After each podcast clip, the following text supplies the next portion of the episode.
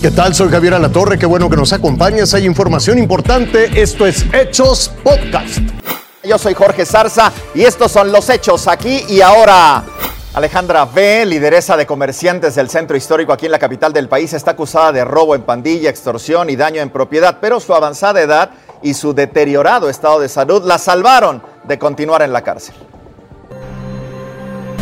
Este es el momento en que Alejandra B., la líder de comerciantes del centro histórico de Ciudad de México, esposada y bajo custodia policíaca, dejó atrás las rejas del penal femenil de Santa Marta, Acatitla. Antes del mediodía de este sábado, abandonó la prisión en la que estuvo más de 20 días, luego de que una jueza le concedió el beneficio de la prisión domiciliaria. La dirigente de ambulantes y exlegisladora fue detenida el 24 de junio pasado, acusada de los delitos de robo en pandilla, extorsión y daño en propiedad. Su defensa pidió que se le permitiera seguir el proceso en su domicilio por ser una persona de la tercera edad ya que tiene 77 años y por mala salud porque padece una fibrosis pulmonar como secuela del COVID-19. La jueza aceptó. Prevaleció el argumento de los 77 años este, para otorgar esta medida. Se logró el objetivo. Es el comienzo de una, de esta defensa. La segunda parte que nos llevó este, bastante tiempo fue el hecho de acreditar si el domicilio donde va a estar María Alejandra cuenta con las medidas de seguridad adecuadas, si no puede haber un riesgo de fuga, Fuerza Informativa Azteca obtuvo las primeras impresiones de Alejandra B. durante su traslado. ¿Cómo está? ¿Cómo se siente? Buenas tardes, ¿todo bien? ¿La trataron bien? A bordo de una patrulla de la Policía de Investigación de la Fiscalía General de Justicia Capitalina, la lideresa salió del penal que la llevó hasta un domicilio de la alcaldía Gustavo Amadero. Será en una de las viviendas de este conjunto habitacional donde permanecerá durante todo el proceso penal en su contra. Su situación legal no cambió, sigue siendo una procesada.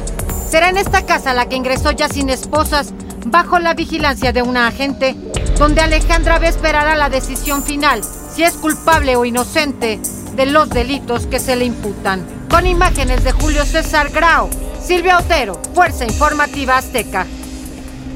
Vámonos con las de pasaporte. A más de tres semanas del desplome del edificio en Surfside, allí en Miami, los bomberos ya no ejecutan operaciones de recuperación de restos. Ahora son investigadores de la policía de Miami-Dade quienes realizan pesquisas en la escena del desastre. Un reporte de José Pernalete de La Voz de América.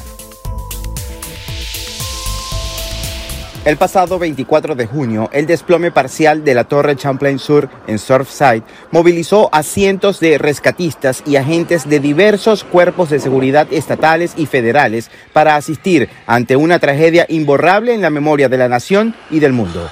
Luego de más de tres semanas, los rescatistas ya no están en la escena del desastre porque los restos fueron recuperados casi por completo entre los escombros. Sin embargo, expertos en estructuras del Departamento de Bomberos de Miami-Dade permanecen en el lugar para estabilizar un área frágil del estacionamiento del inmueble. Ya nosotros hemos eh, casi terminado este operativo, lo único que hemos estado asistiendo al Departamento de la Policía en cuanto eh, al área del, del derrumbe hemos visto que se ha infiltrado mucha agua eh, del mar y nosotros hemos estado asistiendo ah, con, con, bombas sumergibles para sacar esta agua y continuar eh, trabajando en esa área del, del derrumbe.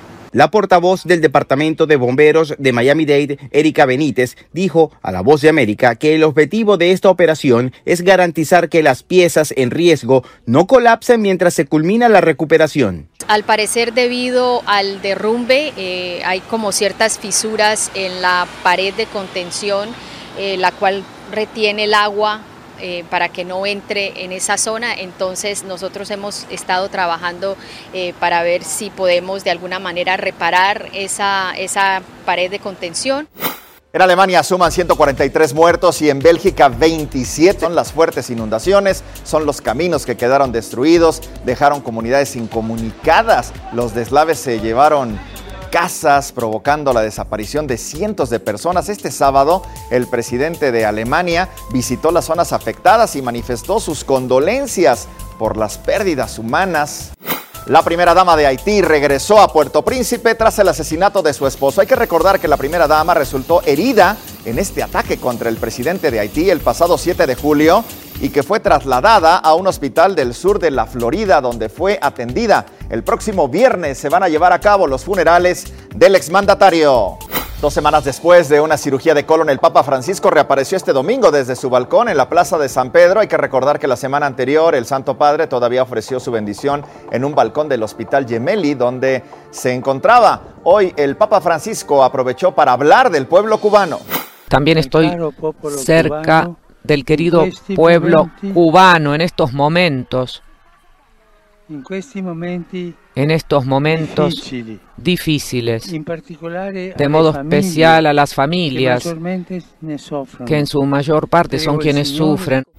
Es una historia de terror. Esto es lo que vivieron miles de asistentes a un partido de béisbol en Washington. Un tiroteo dejó al menos tres heridos y miles de personas que exigen cese la violencia en los Estados Unidos. Lo invito a que siga con nosotros mañana con detalles de más información que justo ahora está en desarrollo.